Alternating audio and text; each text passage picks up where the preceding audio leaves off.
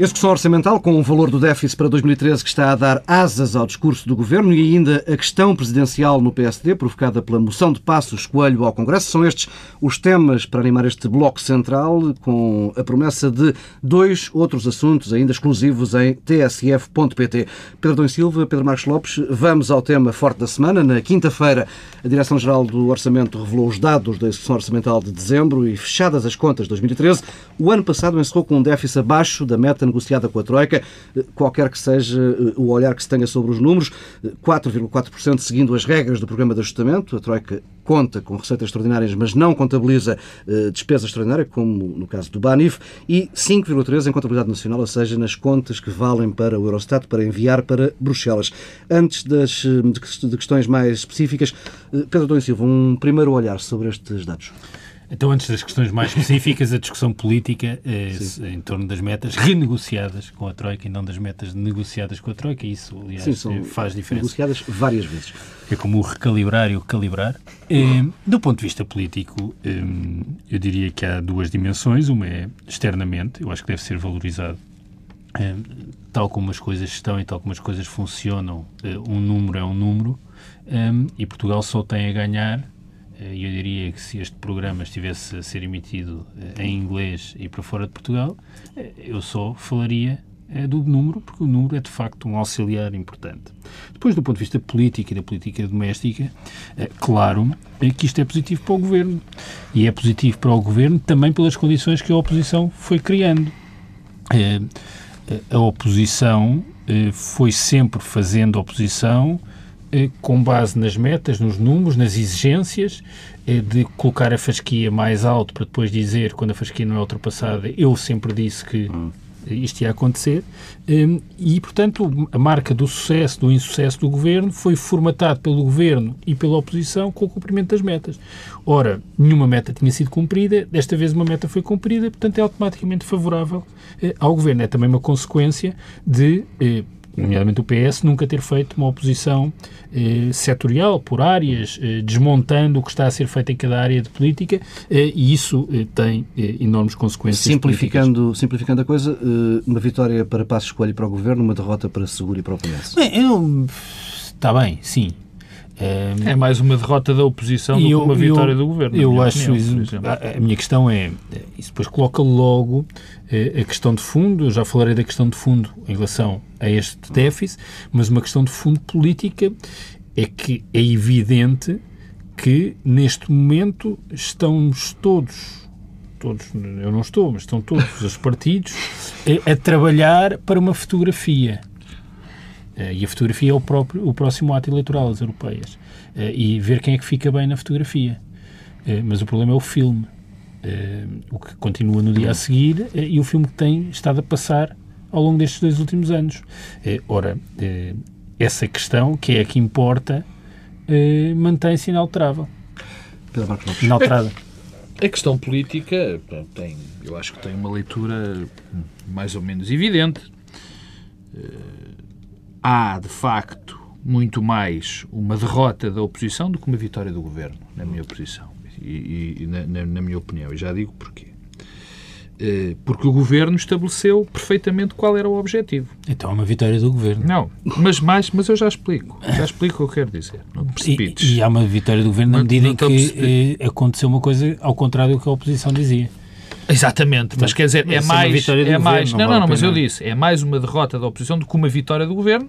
Isso não quer dizer que não seja uma vitória do governo. É o que a frase quer dizer. Porque o governo uh, tinha uma meta, tinha uma meta que, aliás, foi renegociada, mas foi renegociada também e até pedida mais uma renegociação por parte da oposição. Portanto, até nesse aspecto, a oposição. E por parte de Paulo eh, Portas, convém não esquecer. Sim, por parte, sim, mas esse não conseguiu nada de especial, como nós sabemos. Portanto, uh, uh, essa meta foi. Eu, eu fiquei espantado anteontem quando ouvi Pedro Nuno Santos, no, do, do, Partido Socialista, no, no Parlamento, dizer: atenção, porque vocês isto não correu bem, porque vocês pediram a negociação, renegociaram a meta. Bom, era também o que o Partido Socialista andava a dizer. Mais, mais tempo. Era preciso mais tempo e, e, e mais dinheiro, sobretudo mais tempo. Portanto, não percebi de facto essa linha. Agora, o governo definiu uma meta e cumpriu-a. Cumpriu-a melhor do que era suposto. E, portanto, nessa perspectiva, é uma, é uma boa vitória para o governo. Enfim, o que isto significa em termos do futuro do país, o que isto significa em termos daquilo que, que está na base deste sucesso, é o que importa mais discutir. Porque, repara, este objetivo cumpre-se através da nossa sabida gigantesca ou enorme subida de impostos. Sim, o enorme aumento de impostos. O enorme aumento de impostos. Só. Uh, não só, não só, mas sobretudo e um através enorme do enorme fiscal. aumento de impostos. E um enorme perdão Sim, fiscal. Mas, o, mas, mesmo com, mas mesmo com o perdão fiscal, o, os objetivos seriam cumpridos. Mesmo com esse perdão fiscal. Ficaria mesmo abaixo, sem perdão fiscal. Mesmo sem o, Sim, perdão fiscal, abaixo ficava abaixo de 5,5. 2 pontos percentuais. Sim, ficava a 0,2, ficava a 0,3 e, portanto, o objetivo seriam 5,5. O problema é o que isto quer dizer. Ou seja, isto, este, este objetivo deu-se porque houve uma mudança estrutural da economia portuguesa, do modo do, do modelo económico? Não.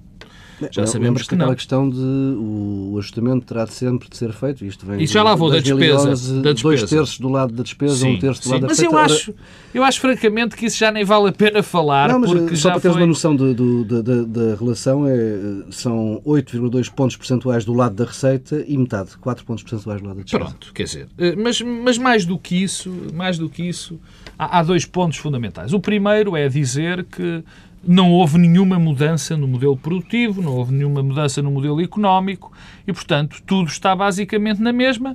O que foi, foi retirado muito dinheiro à economia. Muito dinheiro à economia. O que para um governo, enfim, supostamente liberal, que não é, é muito estranho. Depois, digamos que for feita uma reforma estrutural do Estado, foi feita uma reforma do Estado que disséssemos agora que a despesa desceu em função de uma reforma estrutural, em forma de uma numa maneira de ver de forma diferente as funções do Estado, a maneira como são exercidas? Também não. Porque, sim, é verdade, a despesa subiu, mas foi muito por, por, por, por, por impacto de, do facto do Tribunal Constitucional não ter autorizado a descida dos salários e, e, e portanto, isso ter sido, que, ter sido reposto. Mas se nós olharmos para, para a despesa, a despesa não baixa estruturalmente. E há um número, e eu vou falar desse número rapidamente, porque, porque tenho outras coisas para dizer, para não me tornar extensivo. Não, o Pedro também tem que falar. E o Pedro tem que falar. Há um número que me assusta sobretudo, que é a questão do investimento. De 2012 para 2013 houve uma descida de 38,2% no investimento. Isso é gravíssimo, porque, quer dizer, um, um país um Estado, neste caso concreto, que não investe, é um Estado que está a comprometer o futuro uh, uh, de si próprio, digamos assim. E, portanto, esse é um número perfeitamente assustador. Assustador. Como é também assustador o facto de nós percebermos que as, a despesa que, que mais, uma das despesas que subiu muito, na parte da despesa que subiu muito, foram os subsídios de emprego o que dá imediatamente uma imagem muito negativa, quer dizer que houve, que houve muito desemprego. Ao mesmo tempo As prestações. Desce, o RSI. Ao mesmo tempo, exatamente, que o complemento solidário, solidário para idosos e o RSI baixa muito.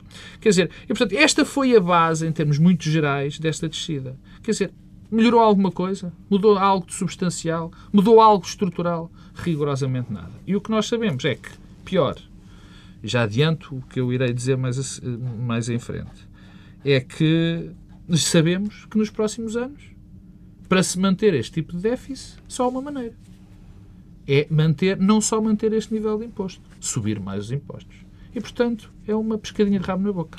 Pedro Domingos Silva, a questão de fundo do que falavas há pouco. Não, a questão de fundo é, a primeira delas é, dizer, não queríamos a ideia de que a austeridade está a funcionar. Eh, toda esta austeridade traduziu-se eh, numa redução do déficit residual. Em primeiro lugar, há a questão da meta. É? A meta do déficit para 2013 foi eh, sendo sucessivamente revista para encaixar nas contas do governo. Dizer, primeiro eram 3%, depois 4,5% e finalmente 5,5%. A meta que o governo cumpriu é dos 5,5% e não as metas eh, acordadas inicialmente.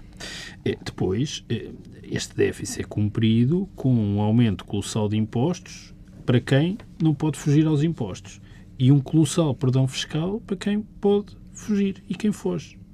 Um, e esse perdão acresce os juros do dinheiro que em algum lado esteve a vender. São sinais errados. Bom, são sinais errados por várias razões. Um, primeiro, receita passada, a questão do perdão fiscal é receita passada que passou a ser despesa futura eventual, porque há uma componente deste perdão que está ainda a ser discutido em tribunal eh, e que fragiliza a máquina fiscal e dá incentivos errados. Um, que infelizmente já é comum, Pedro. Bom, Porque estes perdões fiscais são cíclicos em nosso país. Pois, mas não sei se houve algum com esta, uh, com esta dimensão. Outros, por exemplo. Uh, depois, há um outro indicador que é uh, o comportamento da despesa com subsídio de desemprego, não é? Que vem também em queda. E vem em queda por maus motivos. É, muita da queda da despesa é o facto de o, estoque de desempregados ser consolidado. Portanto, há pessoas que estão há tanto tempo desempregadas que perderam uh, direito. Que, caíram para fora do sistema. Caíram para fora do sistema. Ora, foi o facto da austeridade não estar a funcionar que levou o governo a optar por estas receitas extraordinárias. Um, porque eh, Vítor Gaspar demite em maio, junho, eh, porque não estava a funcionar, não era porque estava a funcionar. E depois há esta eh, opção. E, aliás, a austeridade é crescentemente ineficaz. Porque em 2012, com 10 milhões de euros, reduzimos o déficit em 2 mil 10 mil milhões, reduzimos em 2 mil milhões. Em 2013, com 4,5 mil milhões, foi reduzido em 600 milhões.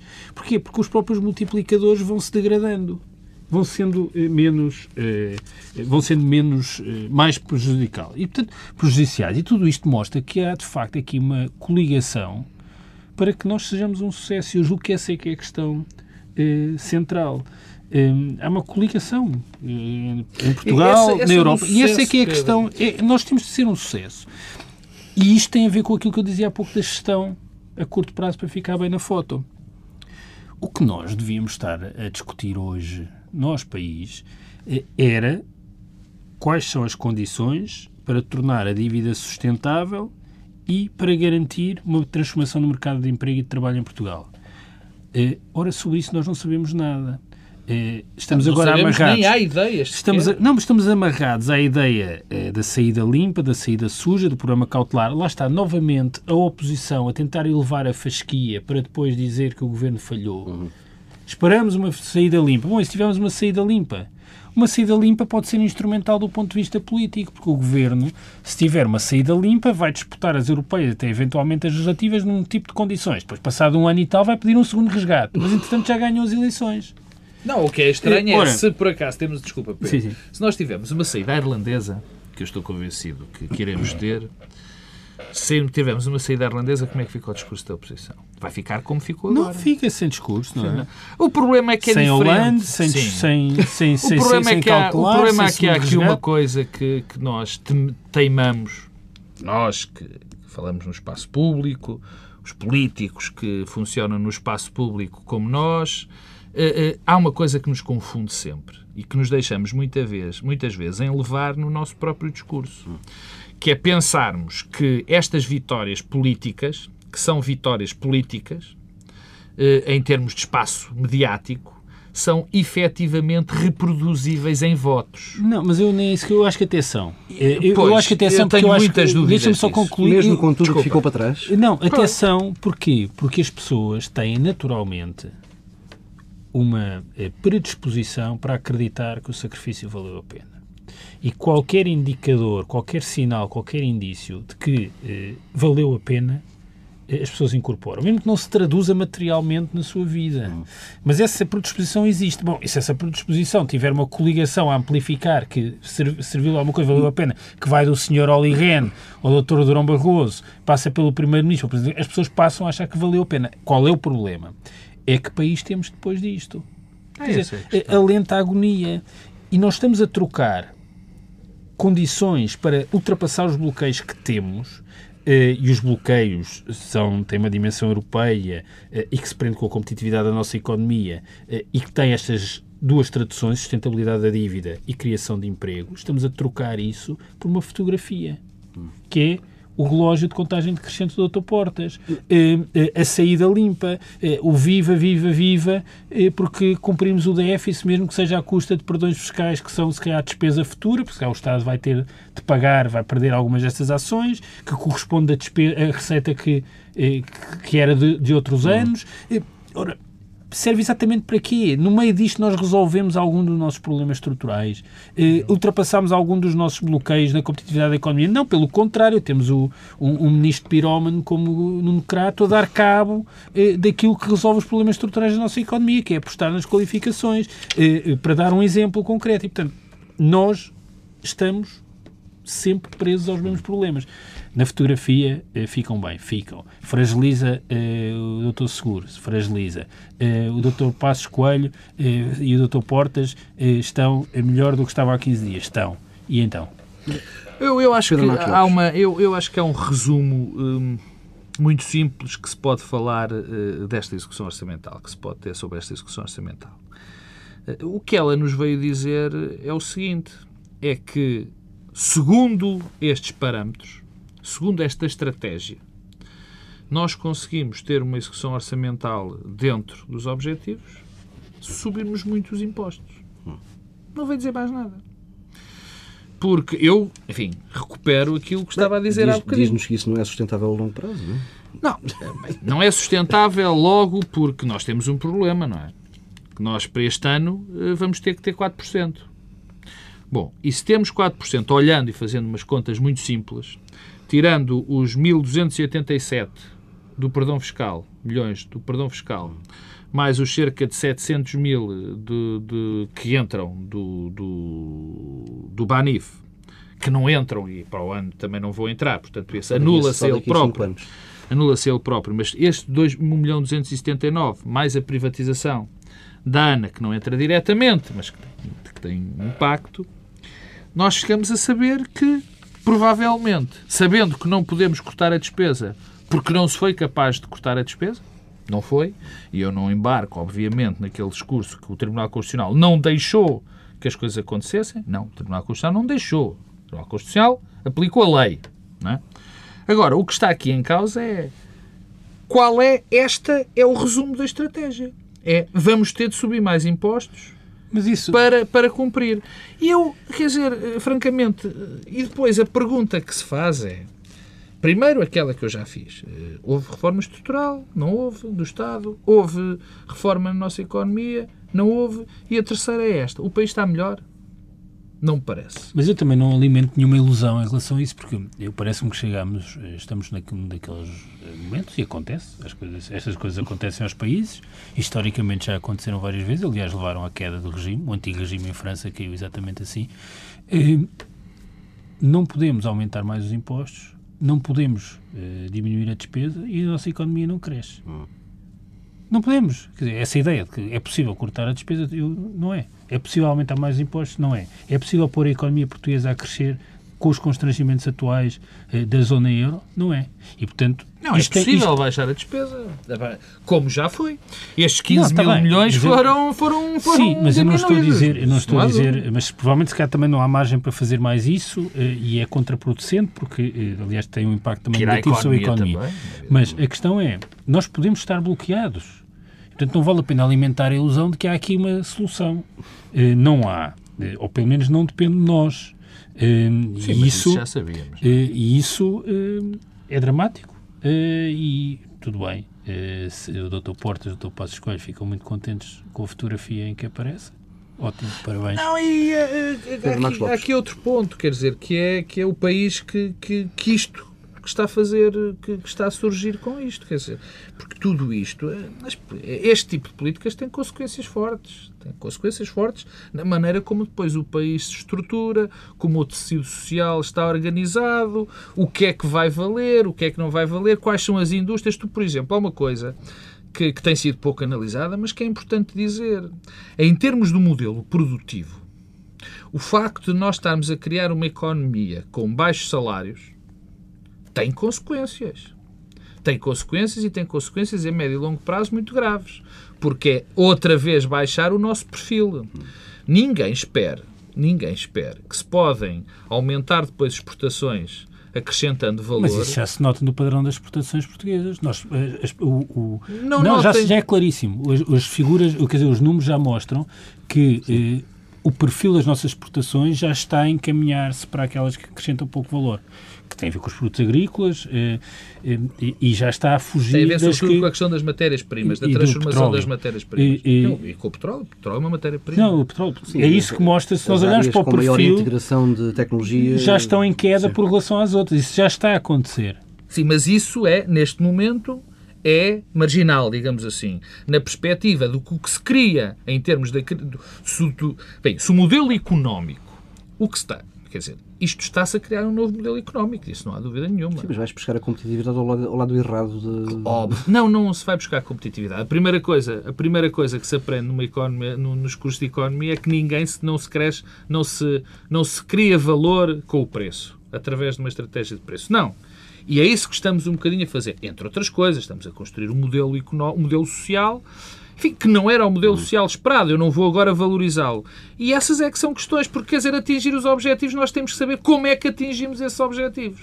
Como é que se atinge? Só para fechar este, este capítulo do, do, do, do programa, um, Pedro Silva, falavas há pouco da fotografia e dizias logo no início do programa que se o programa fosse para transmitir lá fora e se estivesse a falar em inglês, que só dirias eh, coisas boas. Ora, os juros da dívida no mercado secundário começaram a baixar a partir do momento em que soube a notícia na quinta-feira e não pararam mais de baixar. De baixar, perdão, de, subir. De subir, de subir. Uh, baixar foi quando o Tribunal Constitucional chumbou. Não era a altura de decretar a independência do mercado da dívida. Nada daquilo que se passa ali tem a ver com, com o que se passa aqui. Pois, nós, eh, se calhar, tudo o que acontece em Portugal são variáveis espúrias, não explicam nada. Hum, e é nisto que estamos, o que mostra que, de facto, isso só hum, acrescenta o nosso drama. É que não dependemos de nós uhum. e, não dependendo de nós, não podemos ter grandes expectativas uh, em relação àqueles que podem, de facto, decidir, até porque aqueles não são entidades abstratas, não são pessoas individuais, são coligações de países que têm interesses que são contraditórios com os nossos. E, que foi e o que nós... não, não, mata parte do discurso que nos tem sido fornecido ao longo dos últimos dois anos e meio de que os sacrifícios são para recuperar a credibilidade externa, para voltarmos aos mercados. Não, há uma coisa... é um mercado secundário. Depois, quando nós formos fazer emissões de dívidas, isto vai correr melhor, não é? Claro vai correr melhor vai. do que tem que ir no passado. Claro, Mas a questão é, e é possível nós financiarmos a 4,5%? Não, não é. Não é. Não, não. Quer é dizer, é, é o, o, era se tu tivesses crescimentos sim, económicos de 5 com esta inflação. É? Com esta inflação, é que também é essa questão de estes 4,5 comparam com os 7 numa altura em que não havia inflação não, e hoje há inflação. E, e portanto, deixa-me só terminar. Sim, ao contrário, Força. sim. A, a, a, questão é mesmo essa. É que nós estamos a gritar vitória, vitória, vitória uh, e a sair bem nas fotografias, mas a questão de fundo mantém-se sempre lá e sempre pronta a reemergir. E nós temos uma saída limpa que é mais perigosa do que um cautelar, Quer dizer, agora, mesmo sabendo pouco sobre o cautelar, é mais perigosa porque não assenta num seguro e pode servir para um brilharete, pode servir para um brilharete político e daqui a um ano e meio ou dois estarmos a pedir um segundo resgate à custa de uma vitória nas eleições ou de um resultado menos mau. A Europa não correria esse risco. A Europa, a Europa não, não tem sei. feito outra coisa senão correr riscos. mas é verdade. A Europa, mas, é a mesma Europa que perante acho... o problema grego, em sim. lugar de estancar o problema, mas eu acho, sim, mas eu acho, não, e descontrolar. Tens, obviamente tens razão São nessa as mesmas pessoas, é o Sr. Olivero, o Dr. Barroso. Obviamente tiveste razão. Eu não acredito por um segundo, francamente, isso serei ingênuo e otimista, que neste momento isso volta a acontecer. Eu acho que já se tem, não, eu acho, que, eu acho que a própria Europa pagou um preço demasiado elevado por isso. Bom, e eu não acredito que a estupidez seja tanta que cometessem o segundo erro. Aliás, quando eu digo que vai o mais possível, o mais provável é nós termos uma espécie de uma saída à irlandesa, é uma saída à irlandesa sui generis, não é? Porque tem que haver qualquer tipo de garantia mesmo que não expressa, de que vai haver apoio, apoio nos mercados. Vamos eh, mudar de assunto, vamos à moção de estratégia que Passos Coelho vai apresentar ao Congresso do PSD daqui por um mês. A moção não teria passado, aliás, teria passado relativamente despercebida. O cemitério das ideias políticas há de estar cheio de moções estratégicas uh, a, a, congressos. Uh, teria passado despercebida não fosse a meia dúzia de frases que Passos dedicou a definir o perfil do candidato presidencial que prefere para as eleições de 2016 e a frase-chave é esta: o Presidente deve comportar-se mais como um árbitro moderador, eh, evitando tornar-se uma espécie de protagonista catalisador de qualquer conjunto de contrapoderes ou um catavento de opiniões erráticas em função da mera mediatização gerada em torno do fenómeno político. Um, Passos afirmava ainda que, afirma ainda no texto que o Presidente da República é ideal para o PSD, para este PSD, não deve buscar a popularidade fácil e deve exercer uma influência mais ou menos discreta. Ora, quem não se sente já sabe, e Marcelo Rebelo de Sousa, no domingo à noite, na TVI, acusou o toque. É um problema do mediatismo, da popularidade, de um perfil de presidente interventor, de um presidente não parlamentar. E, portanto, claramente eu acho, em relação à pergunta, eu acho que ele quis excluir na moção de estratégia o candidato Marcelo Rebelo de Sousa. Quis, que é perfeitamente legítimo. Sim. Está nas suas mãos e quis fazê-lo. E Pedro Passos Coelho respondeu na mesma noite. Estou bastante surpreendido com essa regação que foi uh, expressa pelo professor uh, Rebelo de Sousa. Uh, e estou sinceramente, não, nós não definimos o candidato que o PSD vai apoiar, porque, como vem bem expresso na moção, o meu entendimento é que uma candidatura à presidência da República deve partir da vontade do próprio candidato, não deve resultar de uma decisão partidária. Pedro Marcos Lopes, o que é que leva Passos Coelho a tentar eh, eliminar aquele que é, a esta altura, o candidato mais bem colocado no centro-direita? Bem, primeiro tenho que dizer uma coisa. Tirou-me a mim, ao Pedro Adão e Silva, da, da, da perspectiva dos presidenciais. Por exemplo, que já é grave de si próprio, apesar São de... cataventos de opinião. Não, eu, não sou, não sou catavento de opinião. Digo sempre Bom, a mesma coisa. Sim, mas não interessa. Para o efeito, o Dr. Marcelo tanto dá uma coisa Pronto, como Procuram popularidade fácil. Catavento de opiniões é o Primeiro-Ministro. Esse sim é um verdadeiro catavento de opiniões. Aliás, isto parecia um autorretrato. Bom, uh, eu há uma coisa que tenho muito poucas dúvidas, para começar, para começar por aí. Uh, enfim, uma hipótese completamente abstrusa de que Manuel Carvalho da Silva poderia se, poderia se candidatar a Presidente da República, eu estou convencido que Passos Coelho preferiria Manuel Carvalho da Silva a Presidente da República do que Marcelo Rebelo de Sousa. Marcelo Rebelo de Sousa seria um pesadelo, estou convencido, para Passos Coelho, eh, Primeiro-Ministro. Eh, por muitas razões eh, que eu, que eu me escuso de, de referir, mas logo à partida ter no mesmo espaço alguém que é tão ativo politicamente iria com certeza dar muitos, muitas complicações a Marcelo Rebelo de Sousa. Depois, uh, deixa-me dizer que eu acho que o, o Primeiro-Ministro traçou o desenho do sonho de qualquer Primeiro-Ministro, de qualquer Presidente da República para um Primeiro-Ministro. Ou seja, um rapaz que esteja sossegado em Belém. Quer dizer, é o sonho e que ajude o governo em, em Belém. Não é bem essa a função de um, de um Presidente da República. Em terceiro lugar, uh, deixa-me dizer que elogiou, eu acho que Marcelo... Elogiou de forma aberta Cavaco Silva dos últimos dias, não é? Ou dos últimos meses. Dos últimos dias faz lembrar a igreja da igreja morma dos últimos dias. Mas, em, em, em terceiro lugar, deixa-me dizer que eu achei que o, o, Marcelo Rebelo de Sousa teve um, uma jogada, entre aspas, na minha opinião, brilhante. Porque, de facto, uh, não se importando ou comendo o gigantesco elefante que foi ter de, de achar que havia um primeiro-ministro que lhe dizia que ele era um catavento e que era alguém que buscava a popularidade estava fácil. Ali, estava ali um barreto ao lado Exatamente. E ele, e ele enfiou, mas enfiou com motivo. Ele, neste momento, é o centro da discussão política no centro-direita do candidato. Quer dizer, se havia dúvidas, qual, quer mesmo ser Presidente claro, da República. Claro, qualquer pessoa que apareça neste momento é vista como alguém. Será melhor ou pior do que Marcelo Rebelo de Sousa? Marcelo Rebelo de Sousa terá mais ou menos votos do que este cavalheiro? Marcelo Rebelo de Sousa consegue ter uma abrangência maior do que este senhor ou não? Portanto, ele, e como uma ele discussão sabe... muito substantiva, portanto. Sim, exatamente, mas, é, mas é um facto. Mas é um facto. Portanto, neste momento, uh, uh, Marcelo Rebelo de Sousa, como sabe que não há mais ninguém no centro-direita com mais possibilidades de ser presidente do que ele, deixa-se estar e passa a responsabilidade para Passos Coelho. Ou seja, e concluindo, Marce Passos Coelho só apoiará Marcelo Rebelo de Sousa se achar que, eh, que poderá ter uma derrota estrondosa com qualquer outro candidato. E depois há uma coisa que não nos podemos esquecer. O processo político do, da escolha do, do, do, Presidente da República, ou do candidato a Presidente da República, é quase simultânea, quase simultânea, enfim, muito próxima das eleições legislativas. Portanto, é um Já pacote... Não, um, um ticket, não é? Que... Não, é um, é um pacote Esse, eu acho que, essa, ser, aliás, é uma questão importante. Vai ser emoldurado nesse aspecto. E depois também, quer dizer, já se falamos de presenciais, desculpa Pedro, presenciais também temos que perceber o que é que vai se passar no, no lado da esquerda. Está bem, mas isso agora. É... Não interessa. Não, interessa, mas quer dizer. Sim, mas não é agora. Pedro Adão Silva. Bom, há primeiro uma coisa que deve ser dita: quer dizer, isto é uma moção a um congresso hum, e eh, sem pão oferece circo. Hum, e falar das presidenciais agora é circo. Aliás, é um facto político, como. Hum, seguindo, aliás, as lições do professor Marcelo.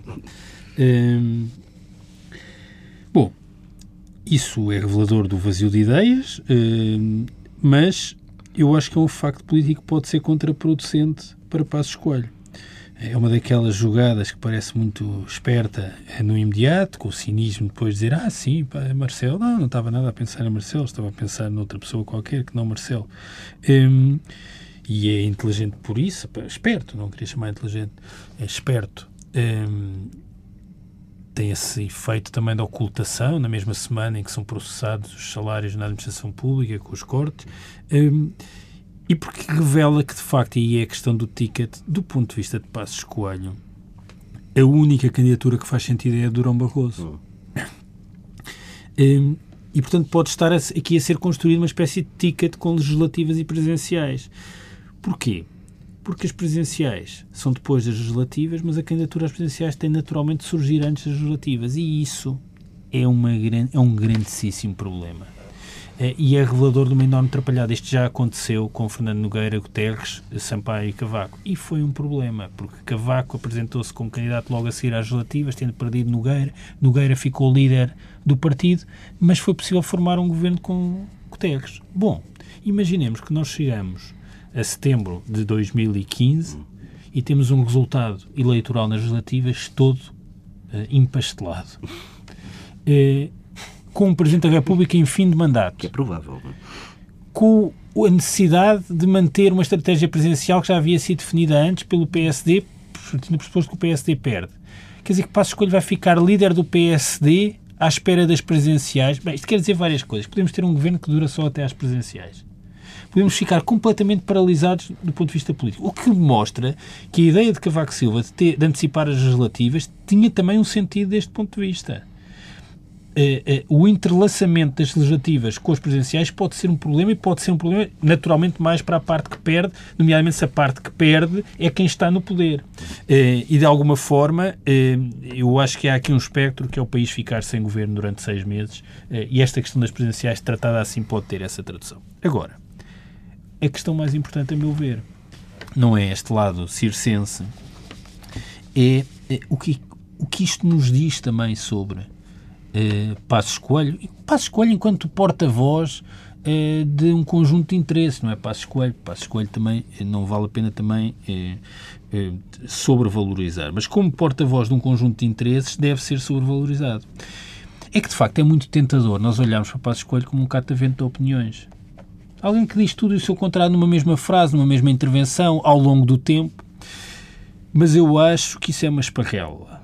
Uh, e é uma esparrela uh, que deve ser uh, gerida com muito cuidado. Porquê? Porque o que nós encontramos aqui é sempre o mesmo padrão. e o padrão é interessante porque um, Sá Carneiro tinha aquele sonho de uma maioria, um, um presidente, um, um governo e um presidente. Mas uma maioria, um governo e um presidente com Sá Carneiro respeitava os equilíbrios de poder. Ora, o que nós temos aqui é que o governo que se assume, que ganha as eleições como sendo liberal, é desrespeitar sistematicamente os equilíbrios de poder. E há aqui uma espécie de tentativa de subverter o equilíbrio e as relações de poder em Portugal.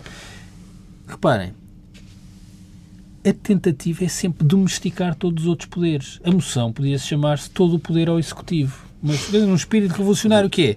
O que é que, o que, é que Passo Escolho quer? É que fica ali o, sem, o semipresidencialismo. Não, sem Constituição. Quer dizer, tem havido aqui uma, uma cruzada contra a Constituição. Depois uma cruzada contra os juízes do Tribunal Constitucional. Agora um Presidente da República, com o perfil que é traçado do Presidente da República, é alguém que está quietinho, é uma espécie entre, entre o notário e o corta-fitas. É o perfil. Agora, esqueçamos a parte do catavento. O resto do perfil do Presidente da República traçado é entre o notário deve, e o corta-fitas. Deve exercer uma, Ora, uma influência mais ou menos discreta. Influência discreta, sem Presidente, sem Constituição, sem juízo do Tribunal Constitucional, com os, os, deputados disciplinados no voto. Isto, de facto, é a concentração de poder.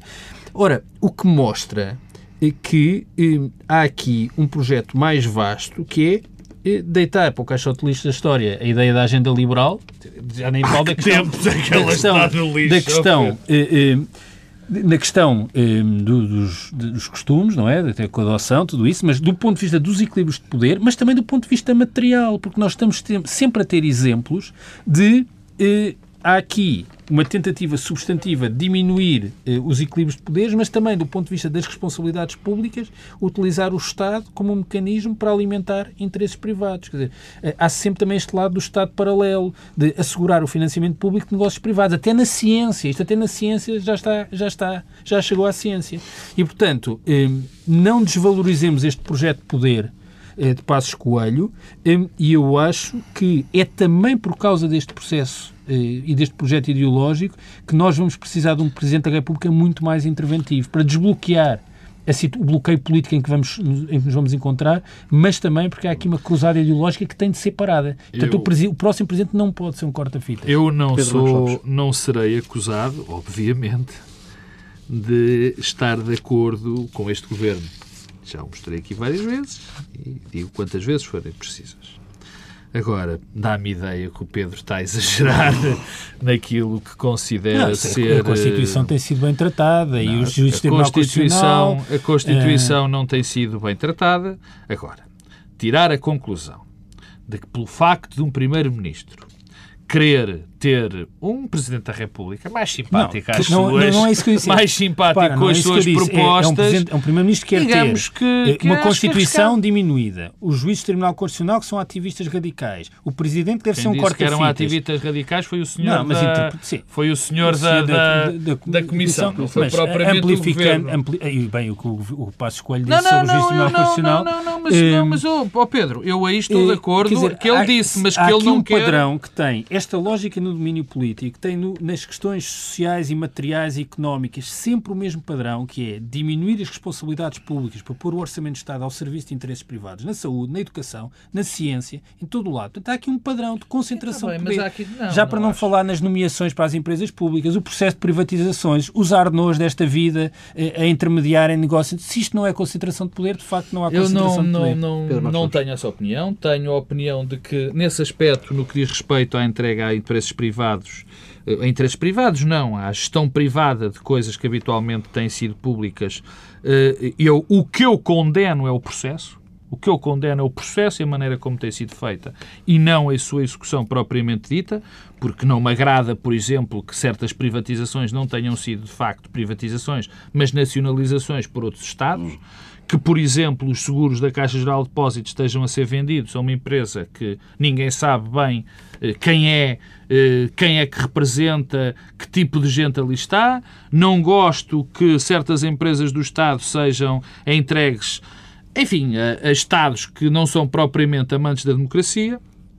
Não gosto que os hospitais privados ou a parte da saúde pública e alguma parte do ensino público seja entregue também a pessoas que não provaram rigorosamente nada, isso não. Agora, de que eu penso que há uma estratégia de lapidação por si própria de um certo, uh, de um certo da, da, da, ideologia da democracia vista, enfim, da democracia liberal, acho que não. E muito menos na questão do Presidente da República. Na questão do Presidente da República, não há nenhum Primeiro-Ministro do mundo que não quisesse ter, no, no sistema presidencial, um presidente simpático. Um Cavaco Silva um dos últimos três meses. Um presidente domesticado. Coisa que, aliás, coisa que, aliás, Cavaco Silva deve ter apreciado. Exatamente. Bem, ponto final nesta edição de Bloco Central. A conversa segue agora em tsf.pt com dois temas. Pedro Adão Silva há de falar do Grupo de Trabalho para a Sustentabilidade da Segurança Social e da resposta do Partido Socialista à criação desse Grupo de Trabalho. E Pedro Marcos Lopes escolhe a qualidade do jornalismo em Portugal nos últimos tempos. Regressamos na próxima semana à mesma hora. Pedro Adão e Silva, a questão do Grupo de Trabalho para a Sustentabilidade da Segurança Social eh, é um grupo que, no fundo, vai estar a estudar a forma de tornar eh, definitivos os cortes eh, nas pensões e nas reformas e também a resposta do Partido Socialista que vem falar de um grupo semi-secreto. Sim, é, é tudo muito interessante e muito revelador. É as duas coisas. Talvez seja mais revelador que interessante. Ou interessante no sentido que. Que é revelador. que nos diz muita coisa, nesse sentido. Não é porque seja uma coisa. Eh, percebem o que eu estava a dizer.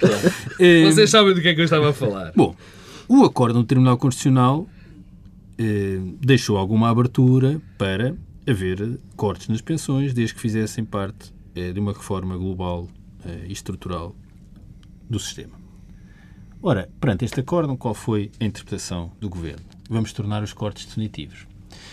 Hum, o objetivo hum, nunca é pensar a sustentabilidade do sistema, dar coerência global e, se ele precisa de coerência global, envolver as várias partes, os parceiros, estudar, é apenas tornar definitivo o corte hum, da contribuição extraordinária de solidariedade. Bem, está visto que isto vai acabar mal do ponto de vista daquilo que está a ser feito e que mais depressa se apanha um mentiroso que um coxo. O Governo nunca teve nenhuma ideia sobre nenhuma reforma para a segurança social, nunca teve. Não se conhecem. Eh, uma ideia um princípio, um, nada, é apenas um corte. Tem o plafonamento. Bom, mas, desculpa, eu não vi em lado nenhum refletido o plafonamento. Não conheço nada que. Assim, enuncia-se a expressão, vamos plafonar. Quando o país estiver a crescer a mais. Quando, e, então, e como é que se paga a transição? E, bem, plafonar as, os, as pensões já foram plafonadas, porque elas já têm um teto, foram cortadas. Agora vão plafonar as contribuições, como é que isso vai aumentar a sustentabilidade? Enquanto não me explicarem eh, esta equação, bem sei que há sempre aquela proposta do Dr. Marcos Mendes que era emitir dívida para. Eh, para pagar a transição. E que tu nunca deixas esquecer. Pois, convém recordar. Mas, portanto, um governo que foi sempre incapaz de alinhar duas ideias, duas ideias sobre o tema, que eh, não tem capacidade para isso, porque não tem objetivamente, e porque também uma reforma eh, deste tipo ou era pensada no início, ou também não é agora, depois daquilo que já se passou. Mas ainda assim não é capaz, não enuncia eh, nada e, portanto, isto vai correr eh, naturalmente eh, mal. Ehm, até porque o Governo tem introduzido ruído e incoerência adicional no sistema, o tema das pensões mínimas. Esta semana ouvi outra vez o deputado Luís Montenegro a falar das pensões mínimas. Como é que é possível? Mas será que. Quer dizer, é, é, eu repito, é, ou estamos perante pessoas muito mentirosas ou muito ignorantes. Não há terceira via. Mas também nunca tiveste uma resposta Bom, assertiva do Partido agora, Socialista a esse tema. Não, pois, pois não. Uh, agora... Uh, Mas o Partido Socialista tem alguma resposta assertiva? Agora, a parte... Não, teve uma resposta assertiva sobre este tema do grupo de trabalho para tornar ah, a, a, contribuição extraordinária de solidariedade definitiva, que foi, são reuniões semi-secretas. Bem, eu devo dizer que fiquei estupefacto quando ouvi aquilo. Primeiro porque eu ouvi eh, o grupo de trabalho a ser anunciado num briefing do Conselho de Ministros. Depois porque os nomes eram públicos. E depois porque eu pergunto-me se o Partido Socialista, quando for governo, ou quando foi governo, eh, se tenciona, quando for governo, que todas as reuniões técnicas de trabalho, definição de propostas legislativas ou de reformas passem a ser à porta aberta com a comunicação social a filmar e a gravar e emitir. O que é isso de ser semi-secreto? Mas havia de ser o quê? Havia de ser em público? O que é importante é chamar a atenção para o que está a ser feito na Segurança Social. A natureza secreta ou para secreta ou semi-secreta eh, não é, é, relevante. É natural. Eh, há muita coisa que tem de ser eh, não, não deve ser pública. Não vejo como é que uma reunião de trabalho possa ser pública. E, portanto, é sempre espantoso que perante opções políticas muito erradas do governo, o, o Partido Socialista tem uma capacidade de ter o pior dos ângulos na crítica que chega a ser espantosa. Aliás, termino com isto. Esta semana houve outra. Perante o que se está a passar na política de ciência e nas bolsas, a resposta do Partido Socialista é que não há ministro da Ciência. Bom, peço desculpa. O que, o que nos tem sido mostrado é que, de facto, há ministro da Ciência com as políticas erradas. É, o facto das políticas Nunca não serem houve aquelas... tanto ministro. Isso também não é verdade. Isso também oh, não é oh, verdade. Sempre houve ministro da ciência. Sim, mas esta o problema... política tão vincada, tão de ruptura. O ministro Mariano Gago tinha uma política muito vincada. Era um ministro da ciência. Nós não podemos é confundir políticas que não gostamos como não haver políticas. Não. Não é isso. E, portanto, eu chega a ser aflitivo. Chega a ser aflitivo eh, a forma como o PS reage. Pedro Marcos Lopes, a questão da qualidade do jornalismo, sendo que é preciso fazer um aviso que pode haver aqui alguma resposta corporativa da minha parte, mas a qualidade do jornalismo em Portugal, não, não. temos a reboque de dois casos recentes, a questão tu... da, é. dos mortos no, no MECO, uma suposta praxe, e também a questão da criança desaparecida. Eu, como qualquer pessoa que faz aquilo que eu faço, ou que o Pedro Adão faz, ou que os outros comentadores fazem, quem fala no espaço público, dependemos muito dos jornalistas, não é? Dependemos muito de, das notícias, da maneira como essas notícias são dadas. E, obviamente, que provavelmente nós teremos que ser as pessoas que mais nos temos que preocupar com a qualidade do jornalismo, por muitas razões. Primeiro, porque estamos interessados em que a democracia funcione bem, e a democracia tem, para funcionar bem, tem que ter um jornalismo de qualidade, e tem que ter um jornalismo que tenha, que consiga perceber alguns limites éticos à sua atuação.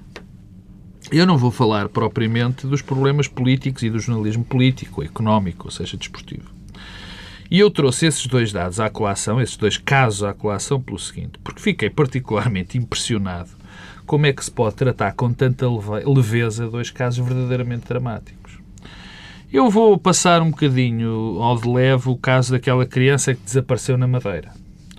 Mas, de qualquer maneira, quero referir que fiquei impressionado com que leveza se faz o tratamento jornalístico daquele caso. Era rapto, a criança andou perdida, o que é que a família pensa, o que é que a família faz. Quer dizer, coisas verdadeiramente chocantes. E imagens da criança publicadas em Imagens da criança em primeiras páginas de jornais. Bom, o segundo caso eu acho ainda mais grave que é o caso daquela tragédia terrível no MECO e das possíveis ligações ou não às praxes académicas, a esse disparatame todo. Mas o que mais me impressionou nesse caso foi a maneira como se trata um rapaz, que não passa de um rapaz, que esteve naquela situação e que agora é acusado praticamente de homicídio.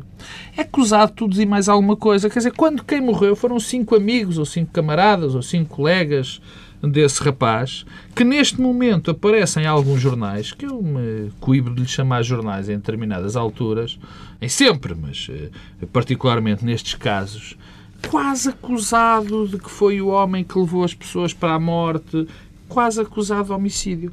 E, portanto, quer dizer, acho que é uma falta de cuidado, uma falta de, de sensibilidade, uma falta de ética que, que não me apraz nada registar. Bem, deixem-me só uh, retomar aqui um tema uh, de, da edição em antena e o tempo é contado lá e aqui não, uh, mas faltou-nos um, faltou-me a mim uma, uma questão. Falámos da derrota de, de, Seguro e da vitória de Passos na questão dos valores do déficit, mas temos do fim de semana passado as declarações de Ferro Rodrigues ao Expresso, dizendo que é bom que o PS tenha nas eleições europeias uma vitória expressiva. Pedro Domingos Silva, está a caminhar sobre brasas António José Seguro daqui até maio, até às eleições? Bem, isso é da, da natureza do lugar de líder da oposição. Sim, mas mais do que nunca agora... É, bem, sim, porquê? Porque António José Seguro tem um evidente problema nas europeias, um, que é uh, o PS uh, tem dois tipos de aliados políticos nas eleições europeias. Um tradicional e um conjuntural. E perdeu os dois. Qual é o tradicional? É a Europa connosco é o PS ser o partido europeísta. O PS concorreu sempre a todas as eleições europeias com essa base programática. Ora, eh, não é eh, o PS não pode concorrer às próximas eleições a dizer Europa connosco. Ninguém pode concorrer. Ninguém. Não, é, não é verdade, porque a maioria, de alguma forma, pode tentar cavagar a ideia de que esta solução funcionou. Eh, o PS não pode. Eh, e, portanto, isso implica uma reconversão. Está duplamente sem discurso. Programática, e já explica a segunda parte, programática do PS em relação à Europa. E isso não é muito claro. E essa, e essa reconversão implica também uma diferenciação face ao PSD e ao CDS. Ora, esse trabalho está por fazer. O segundo aliado é que o PS alimentou a expectativa de que a vitória eleitoral de alguns partidos de centro-esquerda em alguns países-chave, a ida para o governo do SPD na Alemanha e a vitória da Holanda em França, seriam sim, aliados externos conjunturais. Sim. Ora, isso não iria acontecer e não vai acontecer. Portanto, isso é um problema. Depois há a dimensão interna, eh, que é a dimensão da vitória eh, e, e, a comparação das vitórias. É evidente que a comparação a ser feita não pode ser com as eleições de há cinco anos, quando o PS estava no governo e quando as eleições europeias foram um momento para penalizar José Sócrates. Tem de facto de ser com as eleições europeias de há 10 anos, em que o PSD e o CDS correram coligados, tal como vai acontecer agora, e o PS teve uma votação acima dos 44%. 44%. Portanto, esse é o termo de comparação. E achas possível chegar... Eh, não acho, eh, não acho porque eh, isto não tem sido trabalhado também do ponto de vista dos protagonistas. O PS precisava de um cabeça de lista com um perfil à imagem do de Sousa Franco. Não há aí disponível. Não existe. Também era muito circunstancial. Mas de alguma forma alguém que fosse para além daquilo que é um, o perfil e a, e, a, e a, estrutura dirigente do PS de hoje. António José Seguro, em, em fevereiro, fins de janeiro, quando estamos, uh, vai conseguir ter esse golpe de asa? Uh, não há sinais nesse sentido. E, portanto, de alguma forma, de Coimbra, uh, de alguma forma, não, pois, mas não reproduzir esses erros, não é? mas, é, é, mas eu diria que mais do que do que contratações externas, eh, era importante que o PS tivesse alguém que fosse para além daquilo que tem sido uma direção eh, partidária que tem estado sempre muito fechada sobre si própria e com grandes dificuldades de alargamento interno.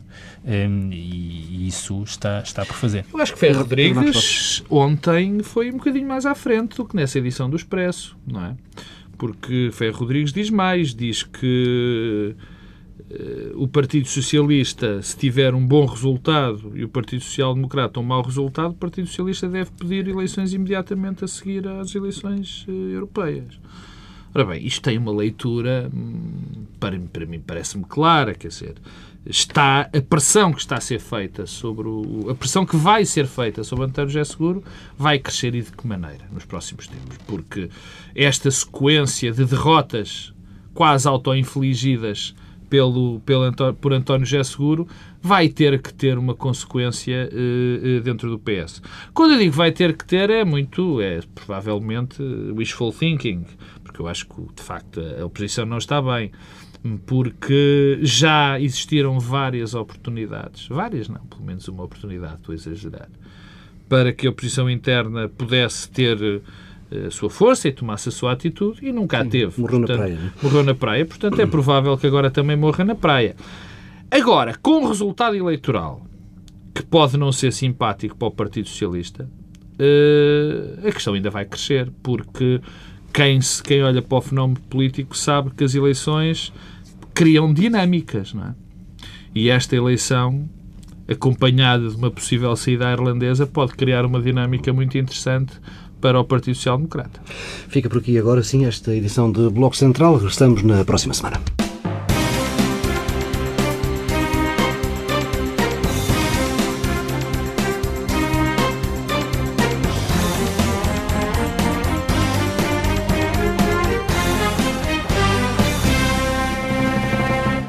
Que sinais marcaram o andamento do dia?